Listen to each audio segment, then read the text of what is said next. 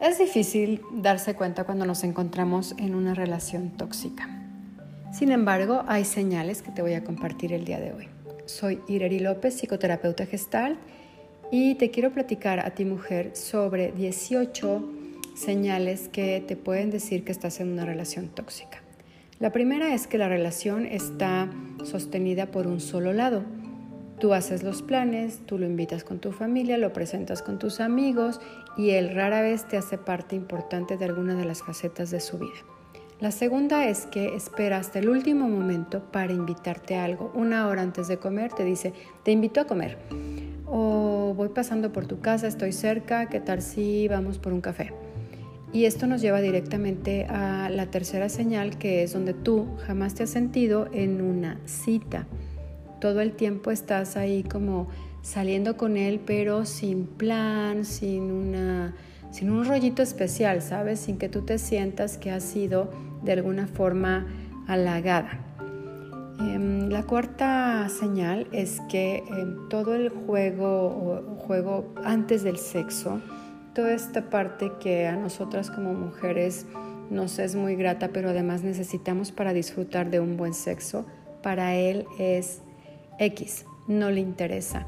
Entonces apenas y puede, digamos que, tocarte un poquito, medio besarte y ya cree que estás lista para el sexo.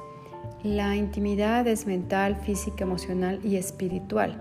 Y si alguno de estos pilares no está presente, entonces la intimidad está completamente comprometida.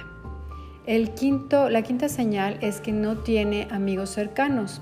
Y esta es una bandera muy, muy roja y es que quiere decir que no ha podido sostener a lo largo de su vida una relación. Y en el caso de que exista la, la, relación con amigos, checa de qué forma es, si es para pedir favores, si es muy superficial, porque la forma en la que te relacionas o la forma en la que haces una cosa, la haces en todo. Esa misma forma se repite en todo. La sexta señal es que no te presenta con su familia. Y bueno, esto no hay mucho que decir. Simplemente el mensaje es, tú no eres importante para mí.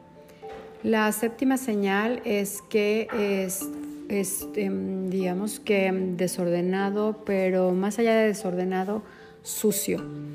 Y bueno, yo creo que nadie quiere estar con alguien que sea sucio, ¿no? Y no hay forma de cambiarlo. En verdad, de aquí hay que huir. La otra es que, la 8, la número 8, es que um, se levanta y te deja a la mitad de una discusión. No tiene la capacidad de discutir, de um, entrar en un conflicto sano. Prefiere completamente evadirlo y decir con permiso ya me voy o invalidarte.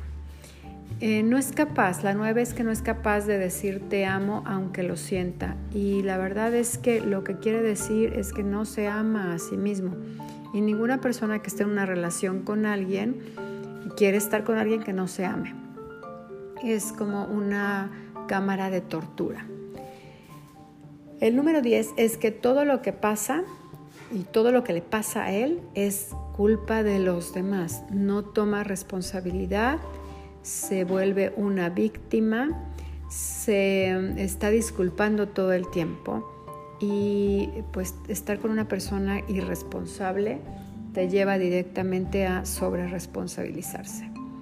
La número 11 es que eh, no hace contacto con los ojos no, aguanta, no sostiene la mirada y lo que hace es que invalida tus sentimientos cuando tú te sientes mal y cuando le compartes algo de lo tuyo y te trata con poco respeto. El número 12 es que exagera, omite o miente y aun cuando es pequeño, eh, pues no hay mucho que decir, ¿no? Estamos diciendo básicamente que no es honesto y la deshonestidad no cabe en el amor. Eh, la número 13, no le gusta trabajar y no puede sostener un trabajo o sacar adelante de forma adecuada y mm, digamos que abundante un trabajo. La 14 es que es un embustero y híjole, esto es terrible porque no, no tiene perseverancia y no es, es muy deficiente en todo lo que tiene que ver con la lealtad. Tampoco quieres a alguien así junto a ti. El número 15 es que no le gustan los niños y no le gusta pasar tiempo rodeado de ellos. No hay mucho que decir y pues no, lo que aquí que queremos decir es que no es que a fuerza tengan que tener hijos, no. Sin embargo, es importante la capacidad que tenemos para relacionarnos con los niños porque habla de la frescura, de la honestidad, de la confianza. La número 16 es que eh, puede tener como que el síndrome de Mr. Hyde, donde mm, le cuesta muchísimo trabajo interactuar con otras personas.